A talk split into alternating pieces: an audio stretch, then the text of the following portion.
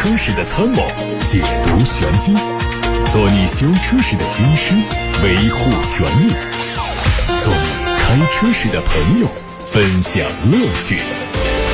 调频九二七，傍晚六点半，董涛说车，只和车友在一起。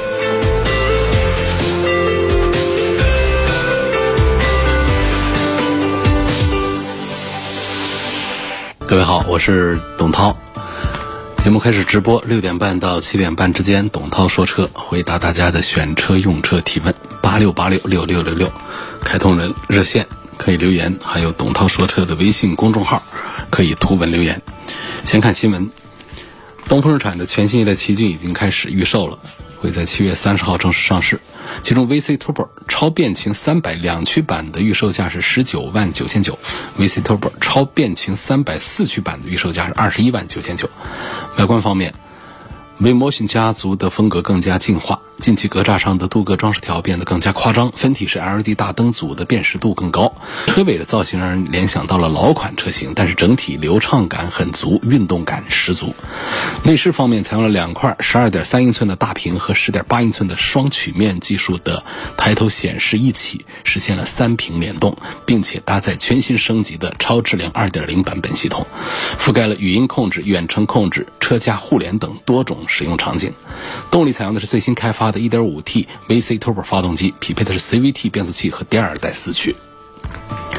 宝马三系纯电版的渲染图在网上传出，它将在2023年上市。结合此前曝光的谍照看，它的外观和燃油版基本一致，进气格栅是纯电动版本惯用的封闭式设计，尾部取消排气。续航里程方面，官方还没有发布。有媒体曝光了上汽奥迪 A7L 的最新消息，会在九月份开启预售，明年一季度正式交付。前脸配上了标志性的大尺寸的六边形的进气格栅，采用了三厢车的设计风格，后窗的面积有所增加。虽然说取消掉了掀背式的尾门，但是保留了无框车门等轿跑车的元素设计。内饰布局和奥迪 A6L 非常相似，配了三块大屏，科技感十足。相比进口的 A7，A7L 的车长加长了十公分，车高增加了两点四厘米。轴距加长了将近十厘米，同时新增了 3.0T V6 的动力。参考搭载同款 3.0T 的 A6 顶配的售价六十五万三千八，预计 A7L 顶配的售价会在七十万元以内。外媒说，捷豹未来将会转型成为超豪华品牌和宾利等品牌竞争，全新产品的售价会超过十万英镑，也就是约人民币九十万元。据了解，新的捷豹家族将推三款全新的车型，预计是两款跨界车和一款双门跑车。目前，捷豹品牌的主要竞争对手是主流豪华品牌，比方说宝马、奔驰、奥迪、雷克萨斯、凯迪拉克等，但是它的销量却赶不上主流豪华品牌。当然，这些消息还没有得到捷豹方面的确切回应。如果捷豹转为超豪华品牌，在品牌力不足的情况下，消费者肯定会选择宾利、保时捷。那么，捷豹可能在心中有自己的答案。网上传出了一组理想 X 零一的路试照片，预计是理想汽车的全新车型，定位是大型 SUV，可能会在明年上市。外观有全新的设计，封闭式的前格栅，搭载两侧的圆形大灯，非常有辨识度。侧面造型简洁修长，尾灯款式和大灯呼应，贯穿式的设计非常有辨识度。预计会用第二代的增程平台，用的是一点五 T 的四缸增程器，纯电续航里程是两百公里，油箱的容积是六十五升，纯电加燃油总续航。里程会超过八百公里。六月二十八号，长城汽车在二零二五战略发布会暨第八届科技节上宣布，将在二零二五年之前推出超过五十款新能源汽车。届时，长城新能源汽车的销量占比会达到百分之八十。目前，长城旗下的新能源技术路线主要是包括纯电动、混动、氢能三种。其中，欧拉主打的是纯电动，沙龙主打的是氢能加纯电动，哈弗为坦克品牌主打的是混动。根据规划，电动车品牌欧拉会在二零二三年实现全球一百万辆的产销规模；高端品牌沙龙会在年底发布全球首款量产氢能 C 级 SUV，首款产品会在明年正式上市。哈弗 V 品牌则加速导入柠檬混动系统，H 六。混动、拿铁混动、摩卡插混等车型将在下半年正式上市。坦克品牌方面将会在中大型车型上引进 3.0T 的混动系统。日前，蓝图汽车官方宣布，蓝图会成立独立法人公司，公司注册名称叫蓝图汽车科技有限公司。该独立法人由东风汽车集团股份有限公司和蓝图汽车核心员工持股平台共同出资成立，其中核心员工持股占比百分之十以上，意味着蓝图汽车实现了真正意义上的独立运营。今年开始，蓝图汽车每年将向市场上投放至少一款新车，今年年底将推出蓝图汽车的第二款车型，继续。延续增程加纯电的技术路线，同时第三款产品已经启动了研发。今后五年，产品将会涵盖轿车、SUV、MPV 等多个细分市场。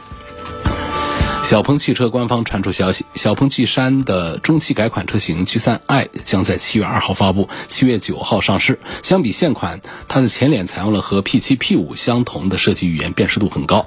车顶线条和现款差别很小，全新造型的 LED 尾灯组和前大灯呼应。续航方面，预计继续搭载磷酸铁锂或三元锂电池，NEDC 工况的续航里程是四百六十公里或者五百二十公里。新款雪铁龙 C3 XR 会在七月十四号上市，外观整体沿用了现款的语言，针对细节做了一些调整，造型更显年轻。内饰最大变化是换装了全新的液晶仪表组合，支持智能网联系统 CarLife 智能手机映射。中控面板区域和空调出风口都是全新设计，屏幕下方是三个圆形的空调控制按键。继续用的是一点二 T 发动机，搭配六速的湿式双离合变速器。日前，广州市发改委发布了关于进一步完善新能源汽车信息管理工作的通知试行征求意见稿。根据通知，今后广州市的消费者购买新能源汽车上绿色号牌，需要先获得市发改委发放的广州市新能源汽车信息管理凭证，还有新能源汽车指标等相关材料。广州市政府相关人士说，七月一号开始，广州市消费者凭借凭证和新能源汽车指标等材料才能够获得绿牌。但是这个政策不会一刀切，估计会有一到两个月的过渡期，意味着广州将开始首先实施对新能源汽车牌照的限制与发放。各位刚才听到的是汽车资讯，现在开始回答大家的选车用车提问，来自八六八六六六六六。热线电话平台上的留言，网名叫好人一个。他说：“不是不让加价卖车吗？今天看威尔法还是加价十五万。其实从政策法规这个层面，没有不让加价卖车，市场调节的价格呀，政府不做这样的调控和管理的，因为它。”在零售市场上，主要是根据供需关系来，而且如果遵守了一个事先告知的原则的话，一个愿打一个愿挨，这是透明公开的一种行为的话，这样的价格呢是由市场来指导，而不是由法规来指导。呃，他如果没有欺诈呀、欺骗、不诚信这样的行为，这种做法呢是没有问题的。但是呢，我们从另外一个层面讲，就是厂家有时候他会有一些控制。比方说，有的厂家他为了维护这个品牌的口碑和形象，会禁止经销商加价，谁加价我处罚谁。但是这是他们体系里头的。从社会这个层面上讲呢，我们消费者对他印象不好也好啊，对他印象好也好，对加价不加价呀，都是由这个经销商自己做主。这是我要表达的这个是不是让加价卖车这么一个事儿。当然，从一个车友的角度来讲呢，我对于加价买车这个事儿，其实也是持不赞成态度。这个不赞成主要表现在让我去买，我是不干的。我也代表了很多的车主，当然还是有一些车主就希望加价买车，因为一加价呢，别人都不买了，就我买，那我这个属于少数人，这就显得我这个车就更有档次，我这车开出去就更有面子。这是一部分消费心态啊。我们就说丰田家的这个进口的豪华的。MPV，你说它这个动力规格呀，这个底盘品质啊，各方面的制造成本，能够说有多高呢？能值得了一两百万吗？值不了，肯定是值不了。你要说的话，就五十万左右都行了，啊，五六十万。但是呢，先推一个埃尔法，那加价加的可疯狂的时候，加价能去到百万啊！就这样，还是不少人趋之若鹜。然后又推一个。威尔法，然后雷克萨斯的 LM 相继推出之后，这埃尔法的加价热潮才慢慢的冷却。但是呢，现在仍然是要加价几十万才能够提到车。而埃尔法的官价呢，说实话呢，本身定的都有点高，定八十几万，这车最多就卖个五六十万啊，多余的这几十万就是进口关税等，呃，费用的成本。所以从这个豪华 MPV 的角度来看的话呢。这个埃尔法内部设几个头等舱座椅，然后呃配置也丰富，舒适度也提升。但是呢，你说要跟这个别克 GL 八的这个 M2 版本来对比，说这套座椅还有它的内饰的用料啊、做工啊也好了几十万去了，这个还真说不过去。所以这个埃尔法的埃尔法的内饰呢，用这个皮革来包裹中控台，来配这个木纹装饰条，豪华感确实是不错啊。但现在呢，我们很多二十多万的家用车其实也能做的看起来也还不错。那四十万左右的中高档车呢，它都可以做的比这个埃尔法还好。所以你说它卖八十万值不值？我们这个八十万值不值还没说完呢，它直接再加价个几十万，卖一百多万，那你说它值不值？所以它直接就是。屏蔽掉了一部分追求性价比的客户，这就是厂家的心思，经销商的这个想法，包括我们很多的埃尔法的车主们的真实的意愿，就是要加价。你越加我越买，因为加的越多，买的人越少，街上越少，我开这个车就越有面子。这个消费心态呢，厂家和经销商把它拿捏准了之后啊，加多少钱这都不是个问题。然后包括后来的这个威尔法。本来呢，它是可以，就是南北两个丰田呢，可以各分一杯羹啊，在这个网络里面呢，可以都搞点钱，相互之间他们有过一次谈判啊。民间有一个传说，呃，说这个南方的跑到北方去，说你看这个事儿，咱们要不就一起加价，那就谈好了。可是到后来呢，发现有一个不加价，这两个呢，就是还是有一些意见上的冲突，反正都是为了。占领市场啊，挣多更多的钱，到最后呢，两个车都在搞加价，所以最后还是谈不拢，还是有一种相互拼杀的感觉。所以，总之呢，很显然呢，不管是埃尔法还是威尔法呢，他们的产品力和价格其实并不对等的。它能够卖这么贵，还加价几十万，完全是因为大家觉得开他们特别有面子。也就是说，它是一个身份的象征。在市场上呢，他们都没有同级别的竞争对手存在。像奔驰 V 啊、别克 GL 八啊这样的，都是讲实用性的。他们跟埃尔法、威尔法在营销层面都不是一个层次的车。所以，迄今为止呢，这个埃尔法仍然是能够得到很多。消费者的青睐，一车难求，还加价几十万。有位网友给我留言说，蓝图的车很漂亮，嗯，确实这个车子做的不错，希望大家继续支持东风公司。东风公司现在推一个高端的智能电动车品牌蓝图，而且它的生产工厂呢，就是在这个原来的东风雷诺的工厂，那是一个世界顶级的工厂。东风雷诺没搞好呢，主要还是跟品牌有关系，跟整个法系车、法系文化在中国市场上的这个水土不服是有一些关系。所以说，东风雷诺撤出之后呢，原来很高端的、智能化程度很好的工厂不能闲置，于是呢，就用来做这个蓝图。所以我们对。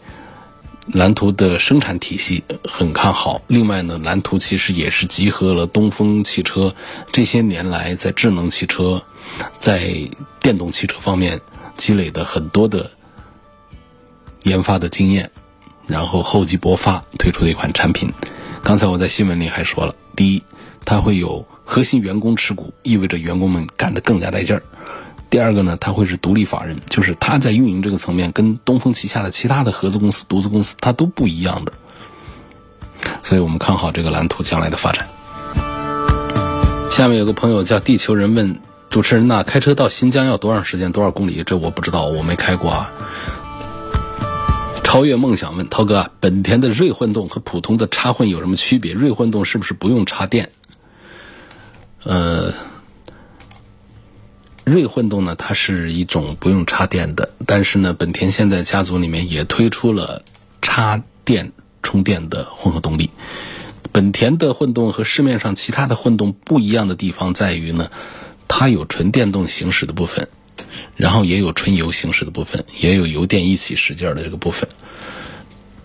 把它翻译过来讲，它最直接的性能上的表现呢，就是。它可以实现更好的燃油经济性的同时，它还可以兼顾在动力性能上的提升。因为我们很多的混合动力车啊，它把燃油经济性做好之后，它就把动力性能方面衰减了，就车开起来没劲儿。但是本田家族里面这套系统呢，在驾驶感受上它是也有保障的，既可以在燃油经济性上、碳排放上有保障，同时也在驾驶的感受上有保障。这就是本田家的这个锐混动和其他的混动不同的地方。下面有个朋友说，呃，我想买一个接送孩子或者是买菜的代步车，预算十万块钱以下，希望推荐一个两厢车。我现在看很多纯电动的，我住楼房怕充电不方便，有没有燃油版或者混动版的推荐？这个十万以下呀，我就不推什么混动纯电了。有。但是那个车我是真不推荐，不靠谱啊！不管是做工还是续航，还是安全性，还是各方面，品牌啊各方面都很比较差。十万块钱预算以下呢，我觉觉得还是两厢的合资的这些精品小车，像本田的飞度啊，呃来福将啊，还有大众的 Polo 这些，我都认为买菜和接送孩子的两厢十万以下的小车，应该把它们作为首选。刚才说到了那个丰田的埃尔法加价的事儿呢，就有网友啊愤愤不平发来了留言。这位网友他说：“要什么面子？要面子倒不如去买劳斯莱斯。你买个威尔法，它算个什么面子啊？”还有一个说：“买个埃尔法就是要面子吗？”我觉得那是打肿脸充胖子的要面子。我不做评价了。好看，来自董涛说车微信公众号后台的留言，叫风暴的网友说。涛哥，我今年五十二岁，在看三款车：凯迪拉克 CT 六二八 T 领先超级巡航三十四万七千六，新的辉昂三八零 TSI 旗舰版是三十七万二千五，二零二一款的 S 九零 B 五智雅豪华版三十五万九千二，都是留学免税车的指标。关注舒适性、省心、安全、后期维护费用几个方面，希望帮忙选择一下。其实呢，这些车的舒适啊、安全呐、后期费用啊，都是相当的，都是差不多的一个水平，没有谁会明显的强一些。那么，同样是价位很接近的几个产品当中，实际上，我觉得价位最低的凯迪拉克 CT 六啊，倒是最值得我推荐啊。那个还是讲一点堆头，讲一点这个行车的素质的话，那就是凯迪拉克 CT 六。因为从车身的规格尺寸上来讲呢，车长超过了五米二，轴距超过了三米一，这是妥妥的 D 级车的标准。这凯迪拉克的 CT 六用一个 D 级车的段位来跟 C 级车，呃，跟 A 六的兄弟辉昂、跟沃尔沃的 S 九零这样的，这都是宝马五系啊、奥迪 A 六啊、奔驰的 E 级啊，这都是一个规格级别的，就是拿着一个奔驰的 S 的身段来跟一个奔驰的 E 级来比，价格还低一些。你说这个 S 是不是更值得买了？这是一个很简单的一个道理。所以凯迪拉克确实是很注重做性价比的一个品牌。且不说它的品牌到底豪华感，这个品牌到底怎么样，就说这车做的并不差，隔音降噪各方面。底盘的高级感都非常棒，配置不用说了。你说到了这个级别的，你说谁家的配置比谁家能好哪儿去？比谁家能差到哪儿去？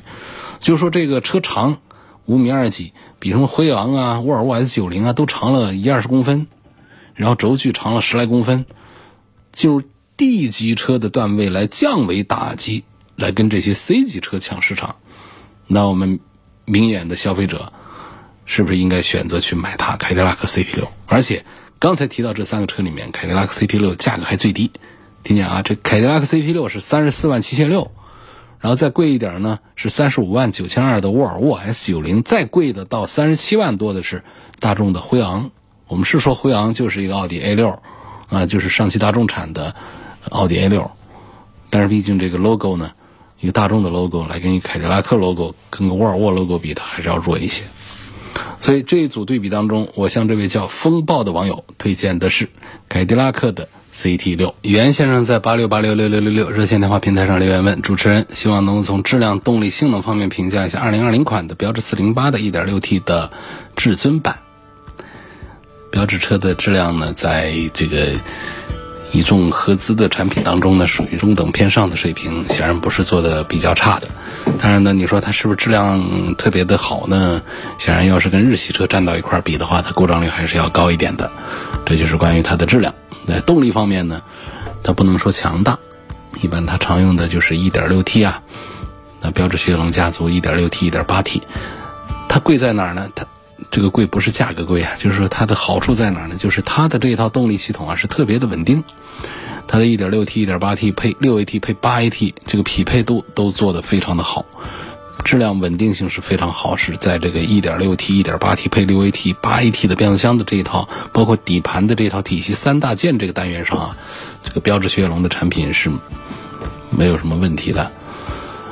然后在其他的方面呢，比方说讲销量啊，将网点呐，这各个方面的话呢，这些年神龙的产品呢还是有一些困难。啊，正在这个阶段，所以标致四零八呢，目前的销量其实是不大好。作为优惠过后十万左右的车呢，我认为产品力还是很不错，但是呢，月销量呢就在千把多台，就是在我们的合资产品里面是属于比较差的水平，当然也不到垫底的水平啊。我们好多的合资的只卖个几十台、几百台的，所以这就是关于标致四零八。我仍然认为它从可靠度方面讲。还有从设计啊、产品力各方面讲呢，对应这个十万块钱的价位，东风标致的四零八还是值得推荐的。下面问凯迪拉克的 CT 五来对比一下奥迪 A 四，这应该怎么选？三十岁都是免税车。实际上呢，在刚才说到 CT 六的时候呢，我用到了一个降维打击的这个词，也就是说 CT 六实际是属于 D 级大车。来对比的是，价格比别人的 C 级车还要便宜。那么实际上到这儿来呢，CT 五也是同样的这种降维打击的一种做法。CT 五从尺寸规格上讲，它跟奥迪的 A 六是一个级别，但是它价格呢卖的比奥迪的 A 四还要便宜。你说这个性价比是不是还是很不错的？所以从性价比的角度来讲啊，当然。品牌这个层面呢，凯迪拉克闹了不少的笑话啊，网络上对各个汽车的品牌啊有一些段子在嘲笑，大家不要太当真啊，那个都是网络上的一些东西，好玩的，跟逗大家娱乐的。所以，如果我们忽略到这个品牌上的二线和它的一些不足的话呢，论这个产品力，我仍然认为凯迪拉克的 CT 五、CT 六。是同级别的豪华轿车里面性价比表现比较高的，相对奥迪 A 四来说，我更推荐它一些。有位网友问：捷豹的新款的 XFL 上市了，外观内饰都很不错呀，希望从舒适性、操控、后期维护几个方面对比一下 XFL 和 S 九零。那我还是赞成这个捷豹的产品多一些。捷豹的产品呢，我实际上在上一代产品当中呢，我。比较痛恨恼火的地方在哪儿呢？就是恨铁不成钢的地方，就是车内的硬塑料用的太多了。不管是在后排，你去看到和触摸到的，还是在前排主副驾驶座位上，我们的腿所碰到的、手能够摸到的很多地方，它那些硬塑料，而且不是那种日系车那种高档硬塑料的感觉，是那种低档的硬塑料的感觉。这个是让我觉得很失望的。实际上，整个这个车。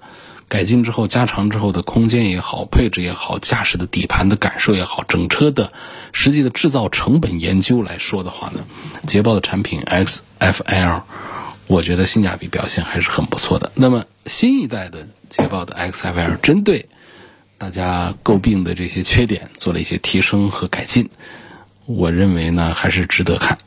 我认为它比沃尔沃的 S90 要更值得买一些。下一个问题说。介绍一下领克零一，呃，推荐一下买它的什么配置会比较好？呃，领克的产品的驾驶感受是它的一个方面，它的设计上的潮流感觉是它的最大的一个卖点。至于说买它的什么配置的话呢，实际上它做的也是很简单，四款产品，高低功率的，二点零 T 的动力，那价位呢，其实也就隔着两万块钱。我认为呢。不像别的产品，一搞就是一款产品，把战线拉得很长，低配到高配能跨出十万块钱差价出来。这时候我说啊，大家买它低配就行了，因为这种特别显性价比，知道吧？它高配卖三十万，低配卖二十万，你买个二十万，其实常用的安全配置啊，那些常用的一些舒适配置都有的话，你开出去别人还不以为你是三十万，或者说你就买了三十万的高配的，别人开出去还以为啊这车不是个二十万的车吗？所以从这个角度，我常常在百分之八十的产品当中，我会推荐说。说，哎，考虑它的低配。那么少数像宝马的低端入门产品一系叉一啊这种，因为它的高配才会有 2.0T 配 8AT 的这样的动力，所以呢，我才会推荐他们的高配。其他的很多产品，百分之八十的我会推荐他们低配显性价比。但是到了领克零一这样的车型上，它高配低配之间就隔个两万块钱，然后高低功率。驾驶的这个动力不一样，到了这个贵个两万块钱，除了动力是高功率之外呢，它还带个四驱。除了带个四驱之外呢，还有一些自动泊车入位啊，这样的比较占成本的这样的一些配置，包括方向盘换挡这种比较好玩的这些配置，在领克这样的潮流车上，那该有的就还是得有。所以说，我认为这两万块钱是非常值得的，买它的高配去。高配动力上有加强，有加了四驱，还加了其他的一些好玩的配置，总共高配低配之间就隔着两万块钱，还是买它的四驱高配去吧。问捷豹现在的小毛病还多吗？可靠性怎么样？那捷豹路虎的车呢，在豪华品牌里面呢，这可靠性是一个笑话，这确实是比其他的维修返修率是高一些。那工厂呢，在这方面呢不太讲究，但说实话呢，他们家的都是小毛病居多。如果要说出什么大毛病，过去传出来的，呃，闹出拉横幅啊、搞视频的那些事儿呢，也还是它的电子部分、电控部分出大毛病的比较多一些。所以这就是捷豹的现状。我们不避讳的说，他们的质量稳定性在豪华品牌里面仍然是做的比较差的。但是呢，主要还是一小毛病，而且呢，就还是看运气啊。我好些的这个车主们，路虎的车主见面说这车是不是要坏？没有啊，我开了五年，没啥毛病，跟日系车一样的。这样的人大有人在，你怎么说？所以这个还是一个概率的问题啊。好，今天的话题我们就讨论到这儿了。各位，每天晚上六点半到七点半，这里都有直播，还可以通过董涛说车的全媒体平台找到我往期节目的重播音频。全媒体平台广泛的入驻在微信公众号、微博、蜻蜓、喜马拉雅、九头鸟车架号、易车号、百家号、微信小程序梧桐车话等等那些平台上。